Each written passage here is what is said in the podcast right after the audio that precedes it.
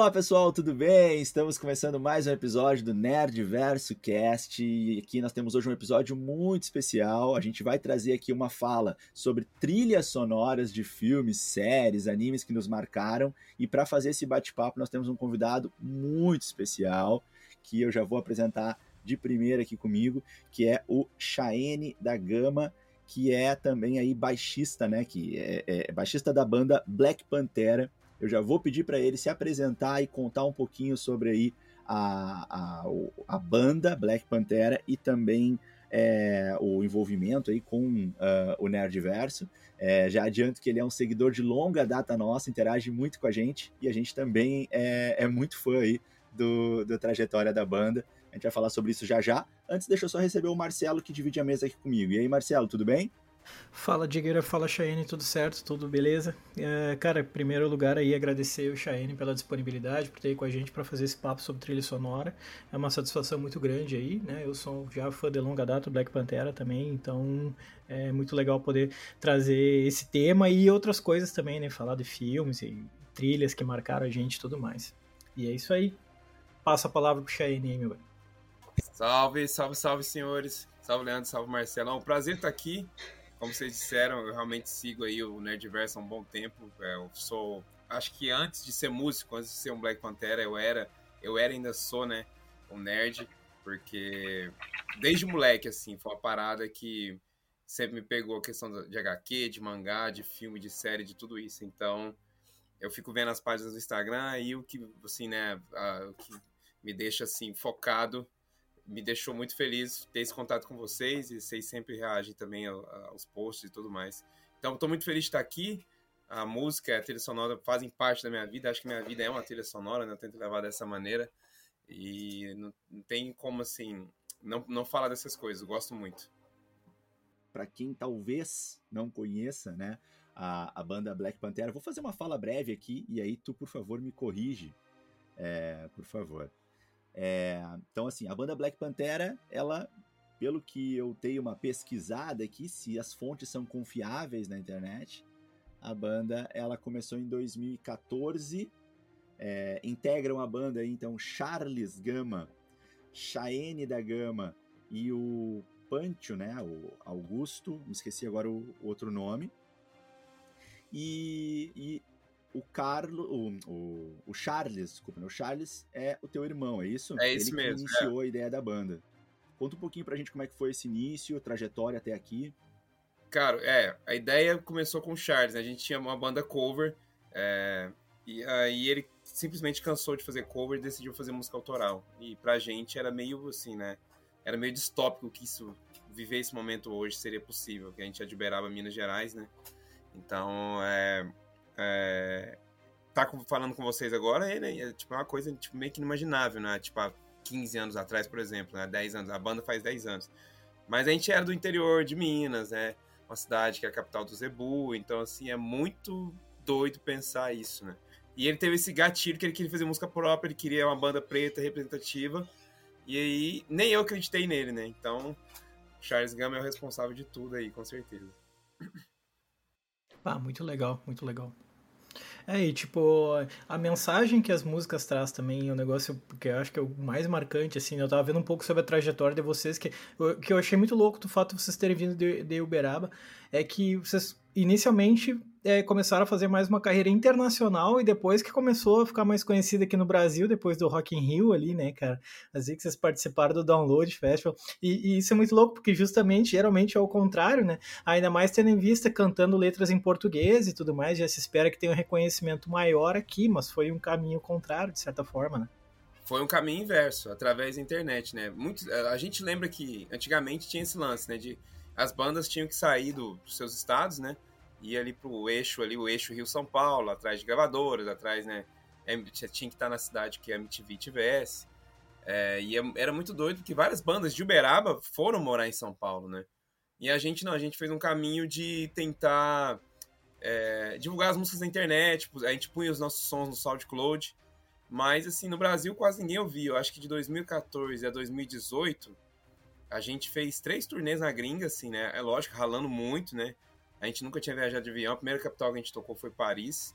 Mas foi isso, cara. É, tipo, santo de casa não faz milagre, né? A gringa, a gente precisou tocar três vezes na gringa para aí sim as coisas em 2019 começarem a andar pro Black Pantera. E aí a gente começou a tocar mais no Brasil, conseguimos uma gravadora, conseguimos um, um produtor. E aí estamos aqui hoje, né? Então, tipo, de 2019 para 2022, que foi Rock in Rio, foram aí mais três anos, né? De, de luta e de, de corre, de, de batalha, assim. Então é, é 10 anos de, de história mesmo, de, de, sangue, suor e muita relação mesmo. Muito massa. E aí, agora em 2024, então, fecha dois anos, 10 anos de banda, né? Pelo que a gente acompanhou aqui. E, e também, pô, já tem aí na, na trajetória, já tem Rock in Rio, já tem Lollapalooza, né? É, já, já abriram para System of a Down, já entrevistaram o, o, Living Color, que inclusive acho que é uma das, das referências de vocês, né? Das, das inspirações, né? Imagina a emoção, né, velho? Isso é muito doido, porque a gente. Eu lembro quando a gente descobriu o Living Color, né? Porque a gente ouvia, né? Tinha os discos e tal, mas aí o rock, assim, você sempre vê a parada sendo, os caras sendo mais brancos e tal. E quando a gente descobriu o Living Color, falou assim: ah, era, escuta esse disco aqui escuta essa banda, é uma banda preta aí, mano, aí foi tipo. Porque a, a, banda é muito foda, assim, instrumentalmente, todos os integrantes são, são assim, incríveis. O Corey Glover canta demais, assim. Aí tem até, tem, acho que tem, tem uma foto do Living Color aqui, ali, eles estão ali, ó, na minha, na minha, parede. E aí, tipo, a gente tocou no mesmo dia, né? Uh -huh, uh -huh, Eu lembro que a gente foi ensaiar, né, pro Rock in Rio, porque o Rock in Rio é um festival gigante, porque, velho, o, o backstage a estrutura por trás do Rock in Rio é gigante. Então a gente precisou ensaiar com o Devotos uma semana antes, né? Que a gente tocou com o Devotos no Rock in Rio. E aí os caras do Living, do Living Color chegaram no nosso ensaio, assim. Foi tipo uma parada bem surpreendente, totalmente inimaginável, né? De tô ensaiando aqui e o cara, né? O baixista do Living Color tá vendo eu tocar. Então, assim, foi uma, uma inexplicável.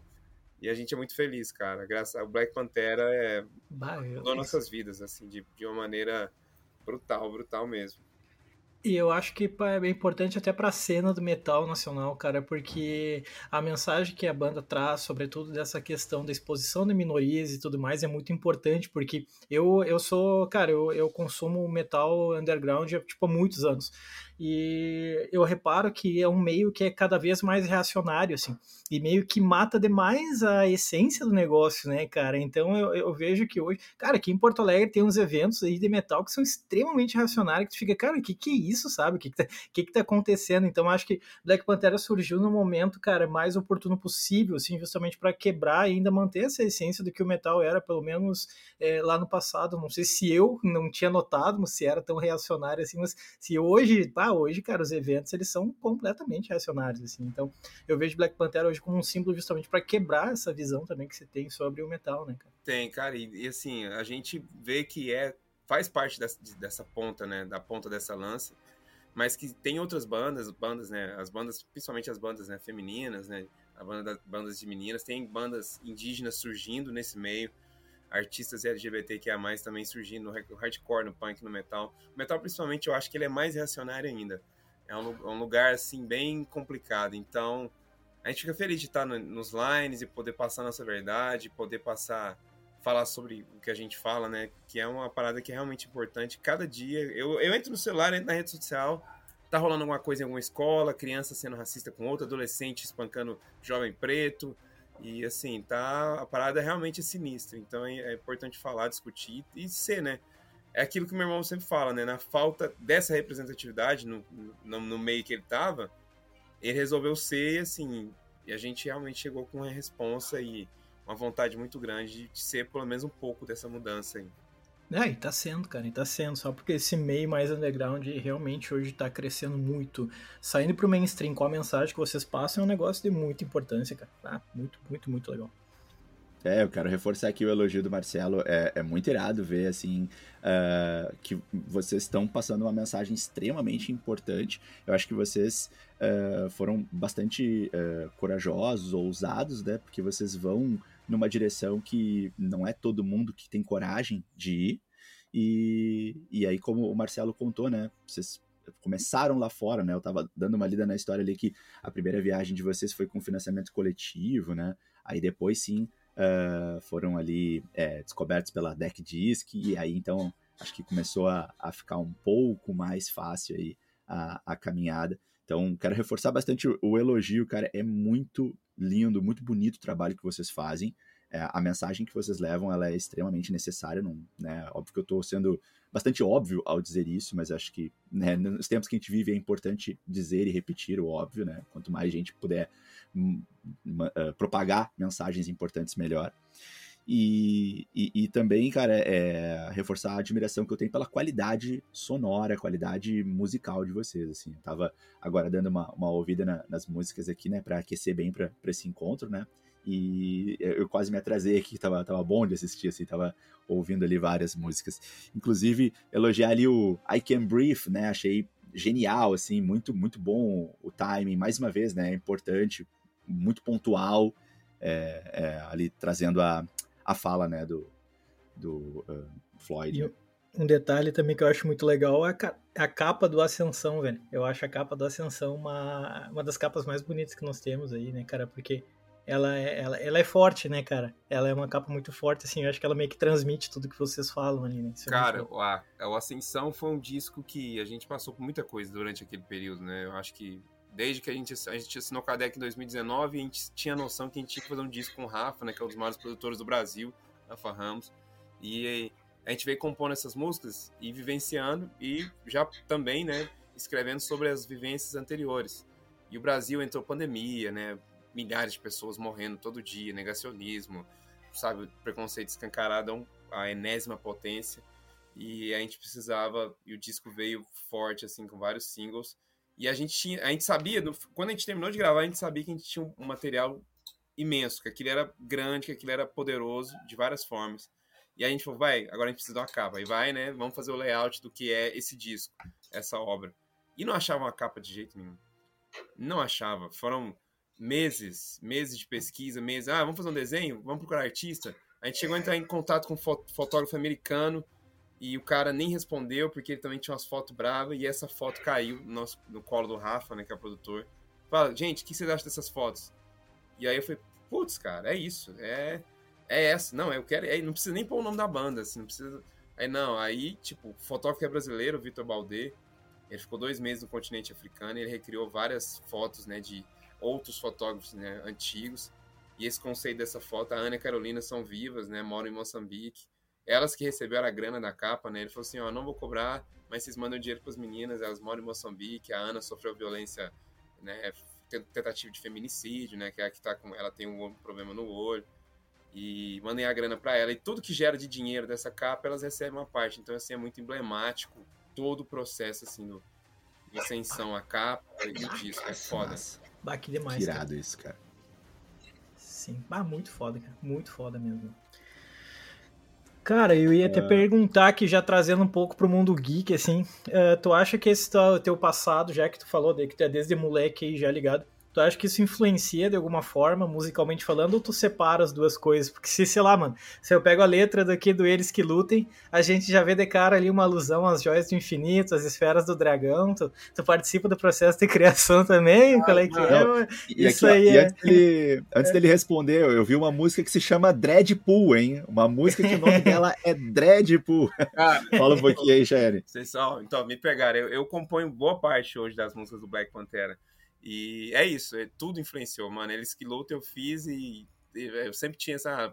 É, tipo, isso é, é, é, até brincadeira, assim, de falar, ah, velho, não tem joia do infinito, não tem esfera do dragão, não tem gênio da lâmpada.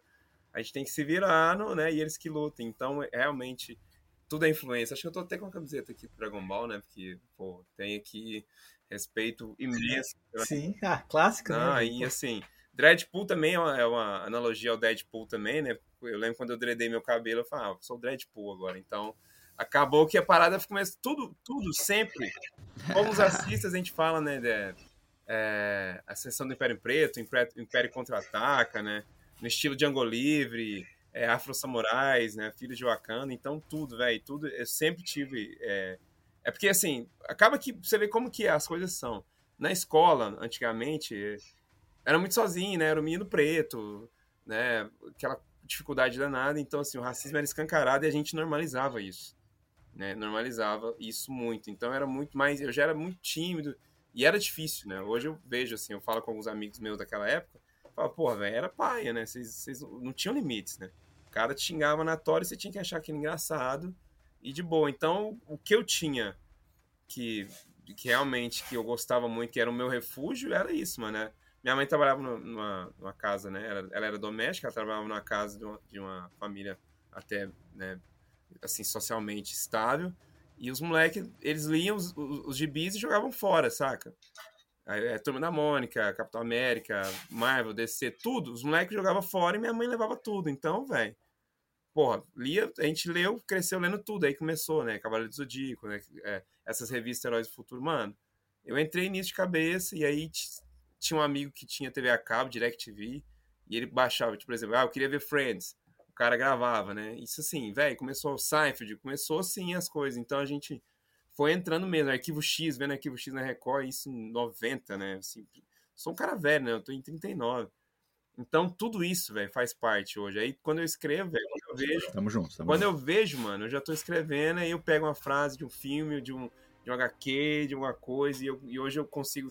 Eu fico feliz que eu consigo comprar meus, meus action figures, né? Assim, eu fico com vontade, eu vou lá e compro, né? Eu tô colecionando. Tem um multiverso no instante ali de, de, de, das paradas, porque eu, eu, tipo, um Super Nintendo eu fui comprar agora, né? Tipo, há 3, 4 anos atrás, que na época a gente não tinha condição de comprar um Super Nintendo, eu ia na locadora juntando moedinha.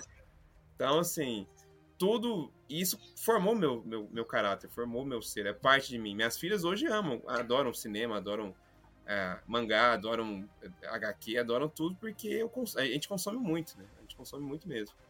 Claro. Ah, que legal, cara. Então, no caminho certo, né? Eu te entendo perfeitamente que eu me identifico também, assim, depois de velho que eu comecei a trabalhar, que eu comecei a comprar tudo aquelas coisas do mundo geek que eu queria ter quando moleque e não tinha condição, né, cara? Então aqui comprei o Super Nintendo, comprei o PlayStation 2, comprei Nintendinho, tudo que podia pegar depois de velho acabei pegando, é, assim, mano. sabe? Então é é isso, é um negócio formador de caráter, né, cara? Vai muito além do. Vai muito além. Ah, eu gosto disso aqui. Não, é, é realmente, tu tá blindado por aquilo, tá envolto naquilo no dia a dia, né?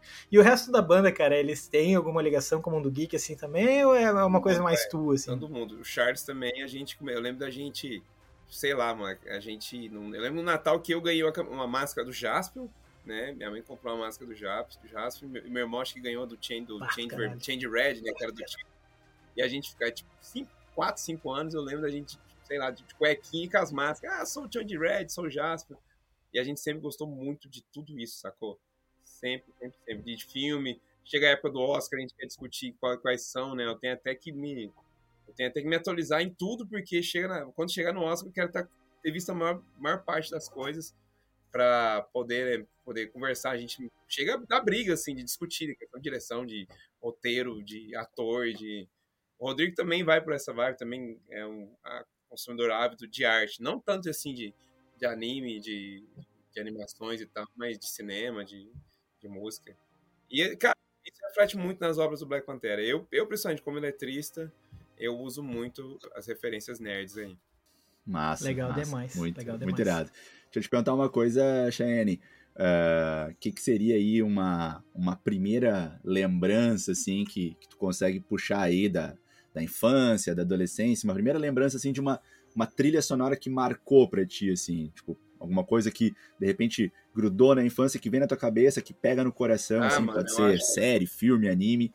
o que, que vem pra vou... ti? Não sei se eu tô te colocando aí, né? Não, é assim, eu vou direto, né? Eu acho que quando eu vi, eu fui ver Rei Leão, aquilo me impactou, assim, de uma maneira. Acho que aquilo impactou o mundo, né? De uma maneira brutal, que a trilha sonora do Hans Zimmer ali foi. Nossa, cara, aquilo, eu fui ver no cinema e aquilo foi caótico, né? Catarse, assim, pra, em 94, né? Tanto que o cara ganhou um Oscar por isso. Até hoje eu, eu vejo, qualquer coisa que eu vejo de Rei Leão que entra a trilha, você já fica, porra, tá na sua memória afetiva. Mas acho que a trilha dos Cavaleiros do Zodíaco também, a trilha do Santo Ceia, a trilha dos episódios, né? além da trilha também das músicas e tal, mas tem umas músicas ali que quando tocam vão ali no. Você fala, putz, velho, vão ali no, no, na sua alma, né? Assim como o Yu Show, né? Que é meu meu anime favorito aqui, ó. Não sei se vocês estão vendo aqui o Yuzuki aqui, ó. Meu anime favorito de todo, todos os tempos. Sou fã absoluto do Yuzuki, do, do Yukusho. E o cara que fez a trilha sonora do Yukusho, ele chama Yuzuki Yusuke Roma, né? Então é muito doido, assim, pensar. E também mexe muito comigo. Ah, cara, tem muito, cara. Ah, tem muita coisa, cara. Star Wars também, acho que muita coisa de Star Wars ali. O tema dos Jedi ali a Marcha Imperial, né? Já é uma coisa que passou do, do filme, né? Você ouve e você fala, pô, Você vê em vários lugares gente entrando em formatura com a marcha imperial né, no Darth Vader. É muito, muito foda. Muito isso. Deixa eu falar um negócio em cima aí do que tu falou, aproveitar o gancho, né? O, duas coisas, na verdade, né? Que, bah, o Yu Hakusho, assim, nossa, é, pega muito na, na infância, na memória afetiva, tá louco. É, é anime perfeito, bom demais, né? Sabe quem é fanzaço de, de Yu Hakusho é o Leandro, né? Que não tá aqui com a gente hoje nesse podcast, mas o Leandro é o, é o mais de nós três, assim, ele tá empolgado reassistindo, e tu viu que tá para sair o live action na, na, Netflix, né? Agora, dia 14, e... sai o, a série live action do Yu Yu Hakusho na Netflix. Demais. Vamos torcer para que eles não estraguem o nosso clássico, né? Mas ultimamente aí tem saído umas coisas legais, né? Eu gostei do trailer, assim. Eu fiquei com medo porque eu lembro quando soltaram duas imagens soltaram a notícia e falaram, ah, o Yuzuki tá legal, mas e aí? Aí soltaram os, os personagens, né, os, o Riei, eu fiquei meio assim com o Riei, com a Abra. Até minhas meninas, né? Porque minhas meninas assistiram comigo o Yuki Show inteiro, assim. Acho que ano, ano retrasado a gente assistiu. E aí eu apresentei pra elas, elas falaram, não, mas como assim esse quadro aí? Pô, não, esse quadro não tá legal. E o Riei, que elas são fã do Riei, mas vendo o trailer, os teasers, a gente já ficou, falou, pô, já fiquei mais tranquilo. Tô Toguro ali aparecendo, aí ainda, a Netflix ainda trouxe, né? A dublagem nacional, a clássica ali, né, com quase todos, né, os dubladores originais, e isso mexe muito, assim, com a, é uma parada que, tipo, é, a minha história com o Yu Yu é muito, é muito massa, porque eu comecei é, Yu Yu, eu comecei a gostar de Yu Yu por causa de uma fita do Super Nintendo. Deixa eu ver se eu tenho ela aqui, mano. Ah, cadê essa fita aqui, João? Pô, um jogo, um jogo de luta, velho. Olha só, não sei se você eu acho que é um jogo, eu acho que é um jogo de luta do é, Action olha Nintendo. Eu tenho essa, eu comprei o Super Nintendo por causa disso, ó. É o final, chama final. Não, velho, cara, eu quase eu arrepio aqui, velho. Eu arrepiei que eu jogava esse quando eu era moleque. Eu, eu, tomava um pau nesse jogo, mas eu era viciado nisso aí, cara. Sabe qual, qual que é o lance com essa fita? A minha paixão em Yu Show é o seguinte: eu jogava na locadora, porque eu não tinha Super Nintendo, e o cara da locadora falava que essa fita aqui era Cavaleiros do Zodíaco. Ele falava assim: você tem que ir jogando porque os personagens vão ganhando armaduras. Isso em 96. E eu ficava jogando essa porra e nunca conseguia. Quem usava armadura nesse jogo é o Sensui, é o Yakumo, né, que é o vilão do filme, do Yokusho, e beleza. E nunca dava certo. Falei, mano, aí um dia, um belo dia eu passei numa banca, tava lá a revistinha, herói, é, estreias 1997, aí tinha uma foto do Yuzuki na capa. Aí eu falei, mano, como assim? Aí eu peguei mostrei pro cara da locadora, o cara falou assim: não, mas não, né? Não, isso aí, isso aí, essa fita é Cavaleiros. Ainda continuou ludibriando vários meninos ainda ali do bairro, até que estreou o show. Então, assim, foi uma paixão que ali para mim, dali para frente, eu, fiquei viciado. Tanto que eu comprei o Super Nintendo e fui atrás dessa fita aqui, porque tá em japonês, só tá escrito final. Ah, todo mundo, ah, quero jogar o final, Cavaleiros final. Nunca que era Cavaleiros, velho. Era Yu Show, porra. Me ajuda. Então é a paixão, velho, daí Pô, esse jogo, esse jogo é maravilhoso, cara. É, é foda, filho, é foda. Eu te entendo perfeitamente, cara. Gráfico lindo, né? Não. Lindão esse gráfico aí. Difícil, cara, mas jogava demais isso aí. É, e o Yuzuki nesse jogo ele tá com a camiseta vermelha igual do Seiya. Ele tá de calça jeans e camiseta vermelha. Então era o Seiya. Não, é o Seiya. Tá É porque no Japão eles são diferentes. O cara ainda falava isso ainda, sacou? Sim. Pô, me ajuda. Tipo assim, no Japão é outra coisa. Como assim, é, mano? Aí, eu, eu com 10 anos, Bah, mas é jogão. Beleza, vou jogar aqui até. Meu Deus, cara. É, exato. Tá escrito final, né, mano? É, final. Eu lembro desse papo aí, Cheyenne. Me aplicaram essa também, quando ia naquelas locadoras que a gente pagava para jogar, né? Exatamente. Pagava ali com as moedinhas contadas para pegar uma hora de Super Nintendo aí. E aí eu me lembro que me aplicaram essa daí também. Ó, tem esse jogo aqui, ó, novo do Cavaleiro do Zodíaco. E eu, na época, eu ainda não, não peguei muito bem. Eu, ué, mas tá estranho isso aqui, não é o Ceia, né, cara? Mas vá, vamos jogar. Joguei e tal, mas não, bah, não é Cavaleiro do Zodíaco, isso é outra coisa. Mas na, na época eu não me liguei que era o Yu Yu Hakusho. Aí depois, quando veio pra, pra Manchete, Record, aí assisti. Cara, incrível, incrível, bom, bom demais. Deixa eu passar um pouquinho pro Marcelo. Marcelo, chegou a selecionar algumas, alguma, algumas trilhas sonoras que tu quer trazer aí de repente, né? Porque o, o, o Cheyenne já trouxe umas boas demais, né? Aqui na minha lista tava também Cavaleiro do Zodíaco, com certeza. O que mais que tu traz aí pra gente contribuir? Cara, de anime, velho, o que me, o que, me marcou muito foi do Dragon Ball Z, velho. Então, até hoje, quando eu ouço a, a, música de abertura do Dragon Ball Z, e não só a música de abertura, mas aquela música que ele dá o resumo do episódio anterior antes de começar, cara, até hoje, quando eu ouço aquelas músicas, eu arrepio, assim. Uh, as versões nacionais, né? Aquelas versões dubladas, tipo a abertura do Dragon Ball GT, velho. Até hoje eu acho a abertura do Dragon Ball GT, aquela em português ali, eu acho uma das músicas mais sensacionais, assim, velho. Então, é, os caras têm um tino para fazer umas músicas, anime tem umas músicas muito marcantes, assim, cara. E em termos de filme, eu acho que a trilha sonora que mais me marcou, velho, foi a trilha sonora do Interestelar, velho, que é aquela trilha sonora do Hans Zimmer que é, ela é feita em órgão de igreja, né, cara? Ele alugou uma igreja lá, uma catedral para usar um órgão. É. Pô, velho, eu sou fascinado por essa trilha porque é um negócio que tu não espera, um filme de ficção científica no espaço, no futuro. Enquanto isso tem aquele órgão medieval da igreja suando por trás. E, ah, ô, velho, é, é, é, marcante, assim. E um outro, uma outra trilha que me marcou também é um dos meus filmes favoritos, cara. Um filme da década de 70, o The Warriors. Eu tô até com a camiseta do The Warriors aqui. Um, Selvagens da Noite aqui no Brasil. Do Barry DeVorson.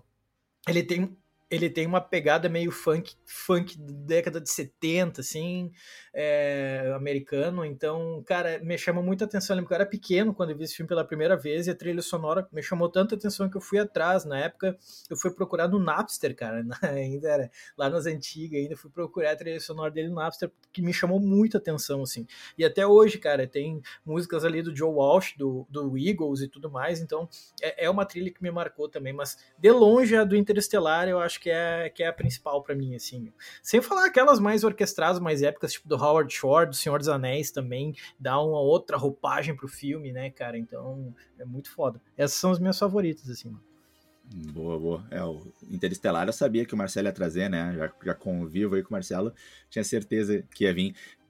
Eu até achei, Marcelo, que ia trazer uma outra, cara. Talvez só tenha esquecido aí, mas uma que eu acho que também estaria na tua lista é a, a abertura do Death Note, né? Do anime Death Note. A abertura do Death é. Note é da hora, cara. A abertura do Death é Note da hora, é né? É.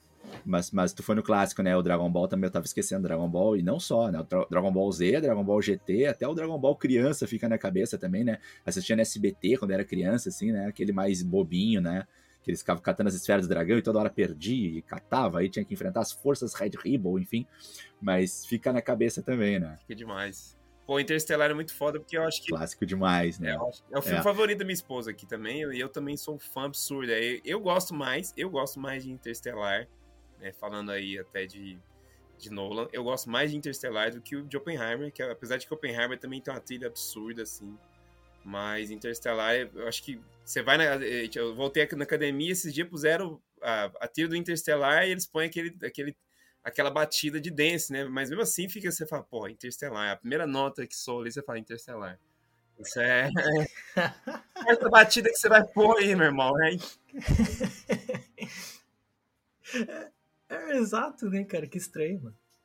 Mas realmente é uma trilha muito marcante para mim. Esse é um dos meus filmes favoritos, cara. E eu lembro que eu vi ele no cinema, cara. Tive a oportunidade de ver no cinema quando ele saiu. Nem sabia do que, que se tratava. falei, vou assistir porque é do Nola.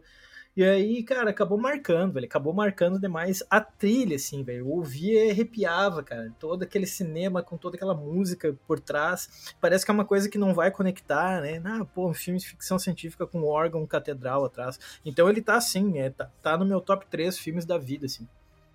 E o Marcelo e Cheyenne, vê se vocês conhecem essa história. Eu ouvi um papo, mas eu ouvi ele meio quebrado. Talvez vocês consigam juntar os pedaços. Que quando o, o diretor do Interestelar é, pediu pro Hans Zimmer a trilha sonora, ele não passou a real do filme para ele, né? Ele parece que ele não disse exatamente o que seria o filme. Tu sabe essa história melhor, cara? Basicamente foi isso. Ele falou que era, ah, mais, era mais sobre. A gente tem que ir atrás dessa história para contar, porque era mais sobre o relacionamento de pai e filha, né? Ele falou, não, relacionamento de pai e filha, ele vai ter que ir embora, ele vai voltar depois de um tempo. Então, meio com uma parada assim, e vai ter uma passagem de tempo grande. E aí o Hans fala, ah, beleza. Só que, mano, tira a trilha sonora daquele filme, saca? É muito. Não dá, cara. Eu, nossa, Interstellar é uma parada realmente sua. Eu paro pra ver. Se tiver alguém estiver vendo, estiver passando, eu paro pra assistir, porque é algo que é foda. Foda demais, assim. Exato. É. Sabe que Interestelar eu, eu perdi o timing, né? Eu não assisti no cinema, eu não assisti logo que foi lançado. Eu perdi, não sei, na época ainda não estava conectado no Nerdverse, muito tempo atrás, né, e tal. Mas aí eu sei que foi um lance assim, tava naquelas, tentando pegar no sono numa noite, nada a ver num dia de semana, e aí começou a passar, sei lá, no, Intercine na Globo, assim, aquelas sessões da Globo, assim, que passam já meio de madrugada. E aí, cara, eu comecei a ver, pensando assim, que filme é esse, né, cara? Mas não, não tava ligado e, nossa, fiquei assim, enlouquecido. Acho que eu não dormia aquela madrugada, assim. Porque eu assisti o filme eu fiquei vidrado, assim. Eu me lembro que eu perdi o sono total, assim. E aquilo me marcou demais. Aí eu comecei a ir atrás, aí comecei a descobrir, assim. Fiquei, né, maravilhado com aquilo. Vou trazer umas contribuições minhas aqui, então, que eu, que eu separei aqui, pode ser? É, tirando, tirando o que vocês já falaram, né, cara? Tirando o que vocês já falaram, já falou muita coisa boa. Cara, um, o primeiro que eu lembrei foi o Cavaleiro Zodíaco, né? Também Death Note e Interestelar, esses aí vieram direto assim na minha mente, né? A gente já comentou um pouquinho sobre eles. Então vou trazer um que a gente não falou ainda. Uh, Eye of the Tiger, né? De, do Rock Balboa, né? Toda aquela aquela, uh, aquela aquela lembrança que vem do filme, né? Acho que é muito icônico, né? Então é uma, uma música que, que marcou e eu me lembro de assistir uh, os filmes do rock junto com meu pai. Então tem um, também um lance de memória afetiva. Meu pai adorava, então era um lance assim de que conectava eu com ele, assim. Então ficou muito forte para mim isso, assim, né? Pegou muito para mim. Então toda vez que eu escuto essa música eu fico assim arrepiado, eu fico emocionado, assim, é pegou bastante para mim, marcou a minha a minha vida. E um outro também que eu acho que é mais singular, esse aí eu acho que não é tão clássico para muita gente, é um pouco mais recente, é, é, a música que vai tocar nos filmes dos Jogos Mortais, que é uma sequência que eu gosto muito. Eu sei que não é, assim, unânime, né? Muita gente não curte ou gosta só dos primeiros, e eu gosto de vários, assim, eu gosto muito da, da sequência dos filmes Jogos Mortais, e, e ele tem um, uma pegada clássica de tem aquele super plot twist no final do filme. Então a maioria dos filmes de Jogos Mortais tem um super plot no final, e quando dá o plot no final do filme, e ele começa a explicar o que, que rolou e como que eles te enganaram no filme, sempre entra uma música clássica, assim, meio, uma, meio que uma sinfonia, e eu, cara, sou apaixonado por aquela música, assim, então, às vezes eu tô dirigindo, eu boto pra ouvir, assim, só trilha sonora clássica ali do, do Jogos Mortais e fico ouvindo enquanto tô dirigindo, que eu adoro. Alguma dessas aí vocês curtem, lembram, impacta vocês? Eu, cara, eu lembro muito de Jogos Mortais, eu fui ver o primeiro, né? Assim, fui ver, realmente fui ver o primeiro. E o plot twist, realmente, do final, acho que pegou todo mundo. Que a gente, acho que eu fui ver na semana de estreia, porque tava, já te vinha lendo algumas coisas sobre.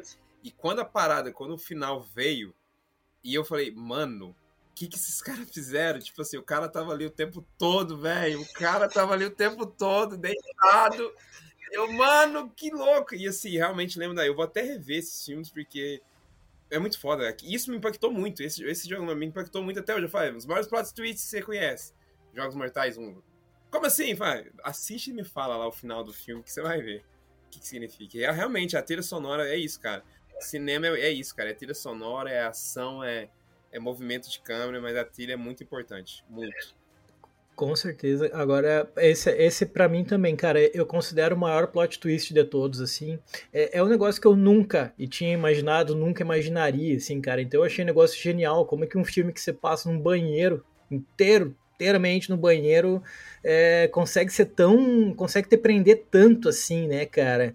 E aí tem aquele cara deitado ali, tu fica olhando. Então, então é exatamente isso, cara. Quando alguém me pergunta o plot twist, eu falo, meu, vai assistir Jogos Mortais 1 e, e sério, só, só assiste, sabe? Depois, depois a gente conversa. Porque, cara, é genial, assim. Mas eu nunca reparei, cara, na trilha, velho. Isso é um negócio que eu, que eu nunca fui atrás. Eu fiquei até curioso agora para saber, mano.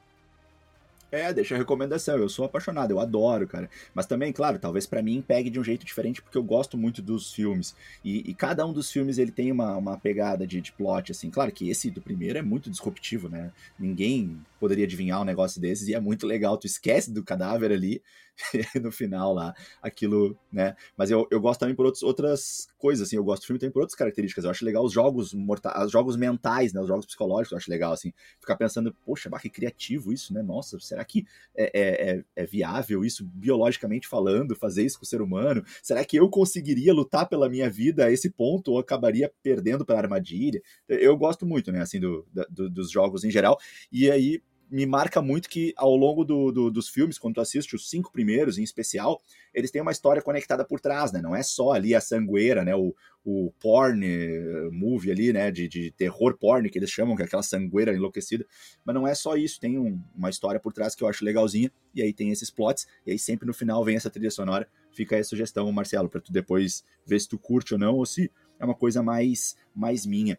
Um outro que eu queria trazer para vocês aqui, pessoal, é, esse também é bem assim, não sei se, se a galera gosta, é um filme que eu gosto muito, mas acho que pouca gente tá comigo nessa, não sei. É um filme antigão da Marvel, quando não existia ainda a ideia do MCU, né? Que é o filme uh, O Justiceiro, né? O, um mais antigo, assim, sei lá, dos anos. início dos anos 2000, imagino, tá? Não vou me lembrar o nome do ator até. Sei que até o, o John Travolta tá no filme como vilão. E aí tem uma cena, cara, de, de pancadaria nesse filme que o cara enfrenta um. O, o, o, protagonista, ele enfrenta um capanga gigante. Até me lembra um pouquinho aquele homem de ferro lá, homem de lata lá do do 007, aquele grandão dos anos 80. E aí ele começa a enfrentar o cara, e aí é uma, uma pancadaria selvagem, só que tá tocando uma música clássica, assim, cara, super alta, e os amigos dele estão dançando na sala ao lado. Então eu achei muito legal essa cena, porque o, o bicho tá pegando, eles estão quebrando tudo, quebrando pia, quebrando vaso, e derrubando armário, e dando panelada um no outro, e os amigos estão do lado ouvindo um som super alto, assim. Então fica um contraste muito grande, sabe? Uma cena de violência extrema, e aí fica uma, uma sinfonia alegre tocando e a galera dançando do lado. Eu achei genial, essa cena me marcou muito, assim gostei demais dessa cena. Não sei se vocês lembram, se vocês assistiram. Vocês lembram disso, Cheyenne? Eu Você visto? Eu, vi, eu assisti sim, mas eu não lembro, eu não lembro exatamente, mas até eu para, fiquei até curioso. Vou rever, porque eu não lembro exatamente. É realmente, esse Justiceiro é do começo dos anos 2000, né? E é um filme bom, cara. Eu, até, eu gostava muito pra caralho, né? Porque, é bem antigo. Bem antigo. É bem antigo, e eu gosto. Pô, nunca vi esse. Não. Nunca vi esse. Eu fiquei curioso, cara, muito curioso para ver Yu Yu Hakusho, velho. Porque, cara, apesar de eu jogar muito jogo quando eu era moleque, aí o Cheyenne mostrou um amor muito grande pro Yu Hakusho e eu, eu nunca assisti, cara. Eu assisti quando eu era moleque, quando passava na manchete, velho. Eu assistia uns episódios meio solto, mas eu era muito novo, eu não conseguia aproveitar da forma que, sei lá, né, um adulto aproveitaria.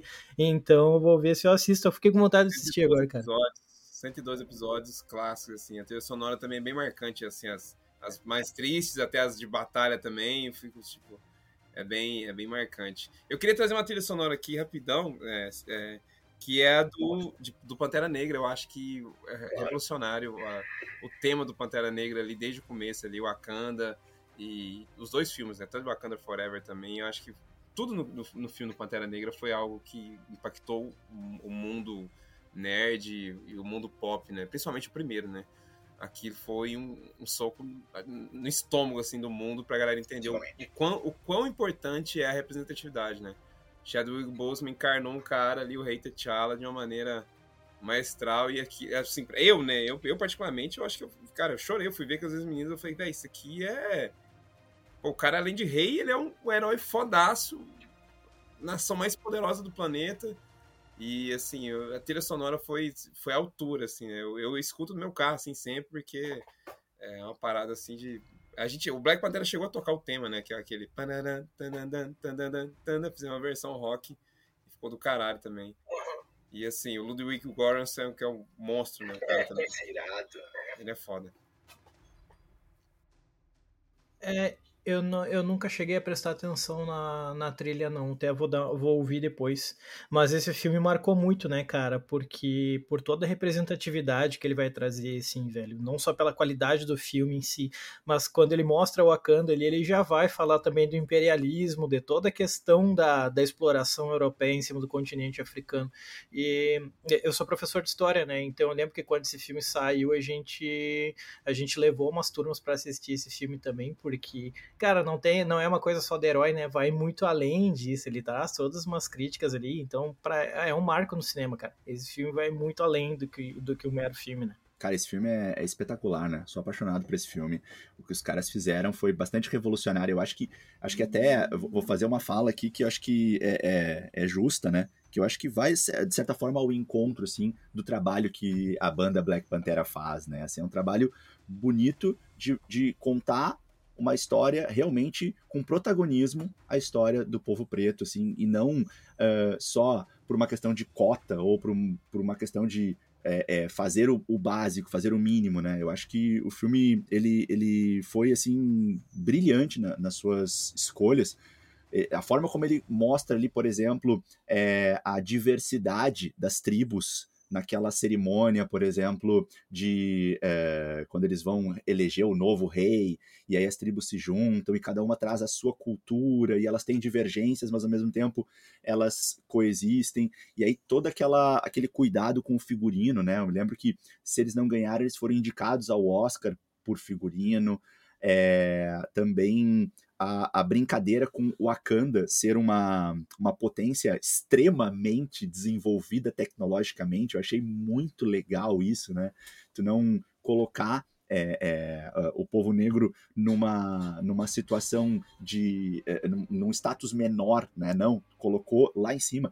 E, e eu também me lembro que eu fiquei bastante impactado, Cheyenne e, e Marcelo, com um, um vídeo que eu assisti nas redes sociais, acho que foi no Instagram, que mostrava é, pessoas negras se vendo uh, uh, na, no, nos cartazes ali, e, e, era muito legal de ver, assim, eu, eu me lembro que me, me marcou demais, assim, uh, a emoção de um menino, assim, de um rapaz que falava assim, olha só, só tem gente negra nesse cartaz, só tem gente preta aqui, que legal isso.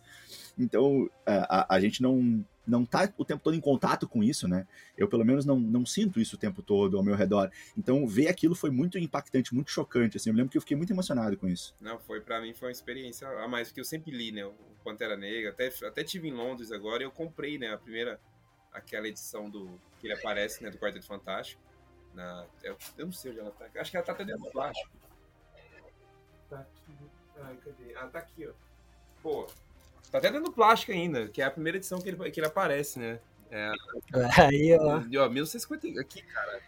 Caralho, cara, que achado. E aí eu vi, né? Eu entrei numa loja de quadrinho e eu falei, velho, eu quero. Falei, ah, tanto. Não, eu vou comprar. Foda-se. Porque representa muito, velho. Caralho, que relíquia, velho. Relíquia total, assim. É, pô, apresentando o incrível Black Panther. Então, pra mim, cara, é algo que assim, é, é necessário entender e saber que... De que ano que é isso aí, Shane? Cara, foi em... Ele é de... essa edição é de... Shane, que, que... 66, né, porra? É uma, é uma reedição, né? Mas é o um número... É... Deixa eu vou tirar aqui. Sim, 66. É de quando ele saiu, de quando ele saiu, né? Foi, é, é foi junto com, com número 52, Sim. cadê aqui? Stan Lee, Jack Kirby, Roy Thomas, pô, John Bruce, ah, não, velho, nossa, é, chega a ser Saca? É porque o Pantera Negra ele saiu também na década de 60 e o Partido dos Panteras Negras também é da década de 60, então gerou ali. O Stan Lee chegou a trocar o nome uma época. Do pois é, cara. Sério, porque o movimento dos Partidos dos Panteras Negras estava começando a ser perseguido pela, pela, pelos Estados Unidos, né? Por tudo que eles estavam fazendo. E aí ele pôs para Leopardo Negro, mas aí o, o, Black Panther já tinha pegado, já estava tava famoso e não teve como ele, ele, ele. Então é muito. Pois é, cara. Cara, década de 60, fervor. 1961, mano. Então, Porque. É fervoroso, velho. Bah, olha só, cara. É, o cara precisa de um culhão pra criar um personagem assim na década de 60 que tá polvoroso por causa dos direitos civis, né, cara? Em 65 vão matar o Malcolm X e, e já tá o, o, Martin Luther King já tá lá fazendo várias palestras pelo país inteiro, então é, o povo negro tá ascendendo muito, né? No meio do cenário todo surgir um personagem como esse, cara, é muito importante, velho. É muito importante. Não, exato. Que, é, bah, meu, que relíquia, cara, que achado. Não, esse aqui é fica aqui. Nossa, eu tenho. Esse é, por isso que eu fico feliz. A, a banda me proporciona isso, né? Poder falar, não, vou comprar isso e. Tá, ok. Veja a luz, a água. Onde mais ajaria, né, cara? Pois eu vejo as outras paradas. Mas é porque significa muito. e, e ô, Cheyenne. E, e ô, Cheyenne. E, e, a banda começou em 2014, né? E, e, o, o filme da Marvel, ele surgiu em 2018, né? Então, foi um, um encontro num timing muito legal, me parece, assim, pelo que eu tô aqui tentando conectar os, as pecinhas, né? Porque 2018 foi o ano que vocês foram, então, é, fizeram ali o contrato com a Deck Disc, né? Então foi um ano de virada para vocês, né? Pelo, pelo que eu tava lendo a respeito. E aí, justamente nesse ano também sai o filme, num momento em que a banda tava ganhando mais visibilidade, talvez conseguindo com mais uh, conforto executar ideias, né? Assim, tirar do papel ideias e aí tu traz ali a, a tua fala de que vocês até fizeram a, a, a releitura ali, uma, uma, brincadeira com a música tema do filme. Como é que foi esse encontro nesse momento aí para vocês? Cara, muita gente não conhecia o Pantera Negra, né? Eu conhecia às vezes de alguma imagem, das HQ, de algum desenho, Mas o filme realmente foi impactante para várias pessoas. E muita gente queria conectar. Falou assim, mas tem alguma ligação? Eu falei, não, o nosso nome é homenagem ao Partido dos Panteras Negras. Mas você também pode ser, pode falar também que é o, o, Pantera Negra, né? O que ele representa, né? O herói em si. Mas, cara, eu acho que uma das grandes alegrias da carreira, assim, da, da nossa carreira, foi ter ido na pré-estreia de Wakanda Forever, né? A banda, por mais que o filme esteve em 2018, a gente não tava assim, tão, né? né a gente não era tão conhecido. Mas aí chegar, né? A gente foi convidado para a pré-estreia aqui, né? No Brasil, de, de Wakanda Forever. E naquele momento glorioso, né? Fizeram toda uma estrutura. E tinha vários, várias influências pretas, pessoas pretas importantes. E a gente tava lá, naquele tapete vermelho também. E tiramos foto, aparecendo no Fantástico. Foi tipo uma parada, tipo assim, pra mim, principalmente, foi, pô. Cara, a Marvel me convidou pro, pra assistir Wakanda Forever. Tipo assim, ó, vocês estão convidados pra, pra assistir. E assim, velho, aquilo Falei, não, isso é foda. Aí já meio que a gente estabeleceu o contato, que eu sou Marvete, né? Eu amo descer. Amo descer pra caralho. Pô, sempre li também. Mas eu sou Marvete, sou muito Marvete. Aí, tipo, sempre quando, agora, sempre quando tem sede de algum filme, eles, ô, oh, vocês querem vir e tal, não sei o quê. Eu falei, não, não posso, tô, né, tô no sul do país, tô não sei o quê, mas obrigado. Então, Deadpool 3, eu, eu faço estar lá ano que vem, com certeza. Aí, boa, massa. Muito bom. Bom demais. E de, do que eu tinha preparado é isso. Eu ia, eu ia comentar também, se, se couber mais um, mas acho que a gente já pode mais ou menos encaminhar no final. Eu ia comentar só do Guardiões da Galáxia, né? Que eu acho que é um filme também que é bastante uh, legal da gente amo, falar amo. nessa pegada de trilhas sonoras, né? Porque além de ser um filme muito gostoso, o James Gunn mandou bem demais, né? É.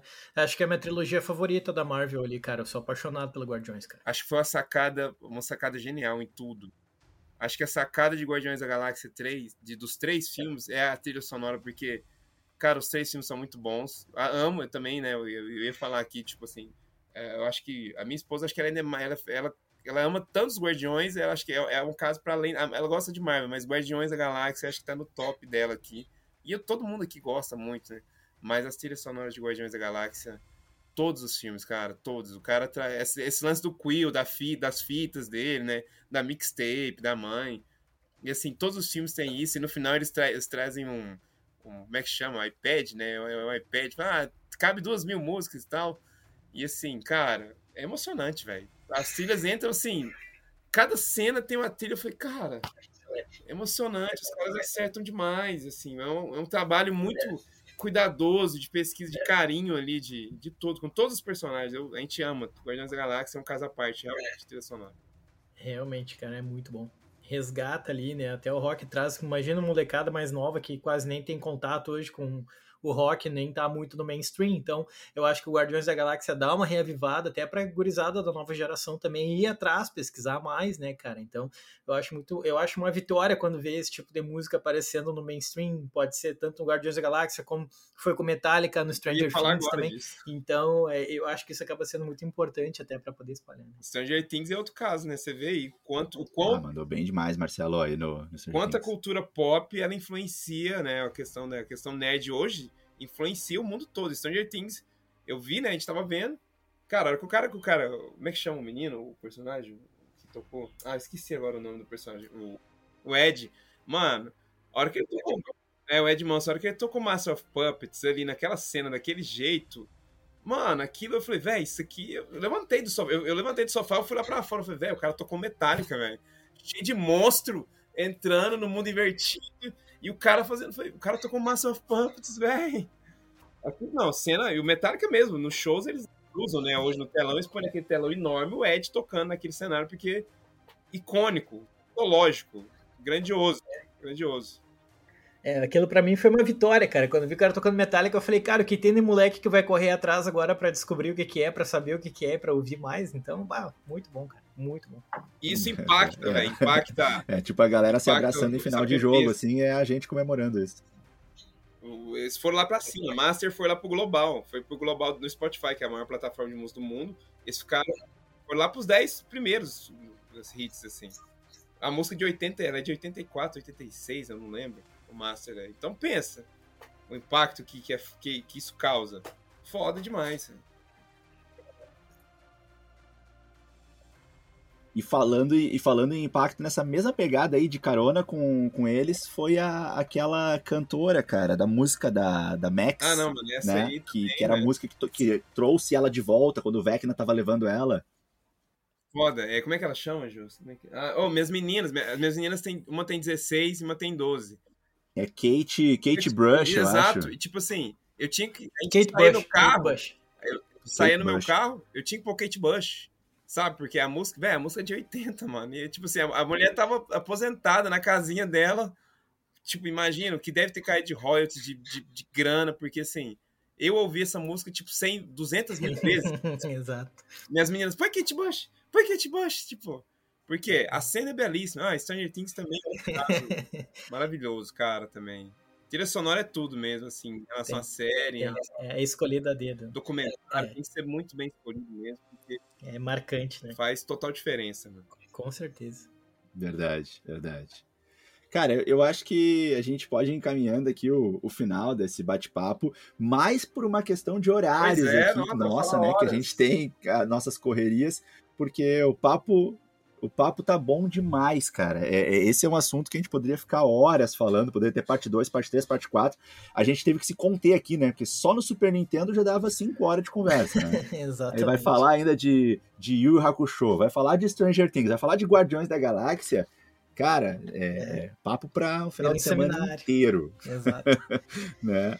Mas eh, eu vou encaminhar aqui o- o- os finalmente. Deixa eu mandar um abraço para a galera do Clube Nerdverso, que é, a- ajuda o Nerdverso a se manter e ao mesmo tempo troca com a gente um carinho muito massa. Para vocês que não conhecem o Clube Nerdverso, é o nosso clube de assinaturas. A partir de R$ 4,90 no nível 1, né, o nível eh, herói, é, já dá para estar em contato com a gente no nosso grupo do WhatsApp e lá a gente conversa sobre indicações de séries, filmes, debate. Vocês vão estar num grupo junto com os integrantes do Nerdverso. E a partir dos níveis 2 e 3, nível Jedi e nível Super Saiyajin, olha aí, Cheyenne, o nível 3 é o nível Super Saiyajin, o nível mais alto, né? no nível 3, então, é, além de poder concorrer aí a. É, além de poder concorrer a sorteios para ganhar prêmios e concorrer aí no nível 3 com chance dupla de ganhar prêmios como é, HQs, como graphic novels, enfim. É, também concorre a ingressos de cinema e pode concorrer também, pode ser sorteado para participar de um podcast aqui com a gente ou até de uma live no Insta. Então, se você quer fazer parte do Clube Nerdverso, aproveita, clica no link que está aqui na descrição desse vídeo e faça a sua inscrição lá, assina o nível que achar mais interessante e vem bater esse papo com a gente, vem participar aqui dos sorteios. Eu vou também mandar aqui o um abraço para o nosso patrocinador, o Propulsa, o curso de matemática e preparação para matemática e para Enem e vestibulares, o canal Propulsa no YouTube. Um grande abraço, nosso patrocinador. E eu vou ler também aqui os abraços que o, o Leandro mandou aqui para mim, os abraços que a gente manda para a galera que segue a gente. A gente sempre seleciona ali o pessoal que nos últimos dias engajou mais com a gente para mandar esse carinho. Então, mandar um abraço aqui para a Suzane Araújo, para Guto Souza, Guilherme Oliveira, Lucas de Lima, Anderson Vicente, Márcio Taglietti, João Pimentel, André Kestle, ou Kestel, Jana Zarpelon e Fernando Barros. Muito obrigado essa galera que acompanha a gente nas redes sociais. Agora, um agradecimento extremamente especial pro Chaene da Gama, que esteve aqui com a gente dividindo esse podcast. A gente estava já há tempos querendo organizar e foi massa demais, demais. Então quero te agradecer muito em nome do Nerdverso. O Leandro te deixou um abraço, ele não pôde estar aqui com a gente. E pedir aí as tuas palavras finais, se tu curtiu aqui essa brincadeira com a gente. E também se quiser deixar para a galera aí quais são os próximos rumos da Black Pantera para a galera te acompanhar. Ô, Diegueira, Marcelo, obrigado toda a família Nerdverso, cast aí, vocês são demais, sigo mesmo. Sou um grande fã, mano, fala meu nome, fala em nome do Charlin, do Rodrigo também.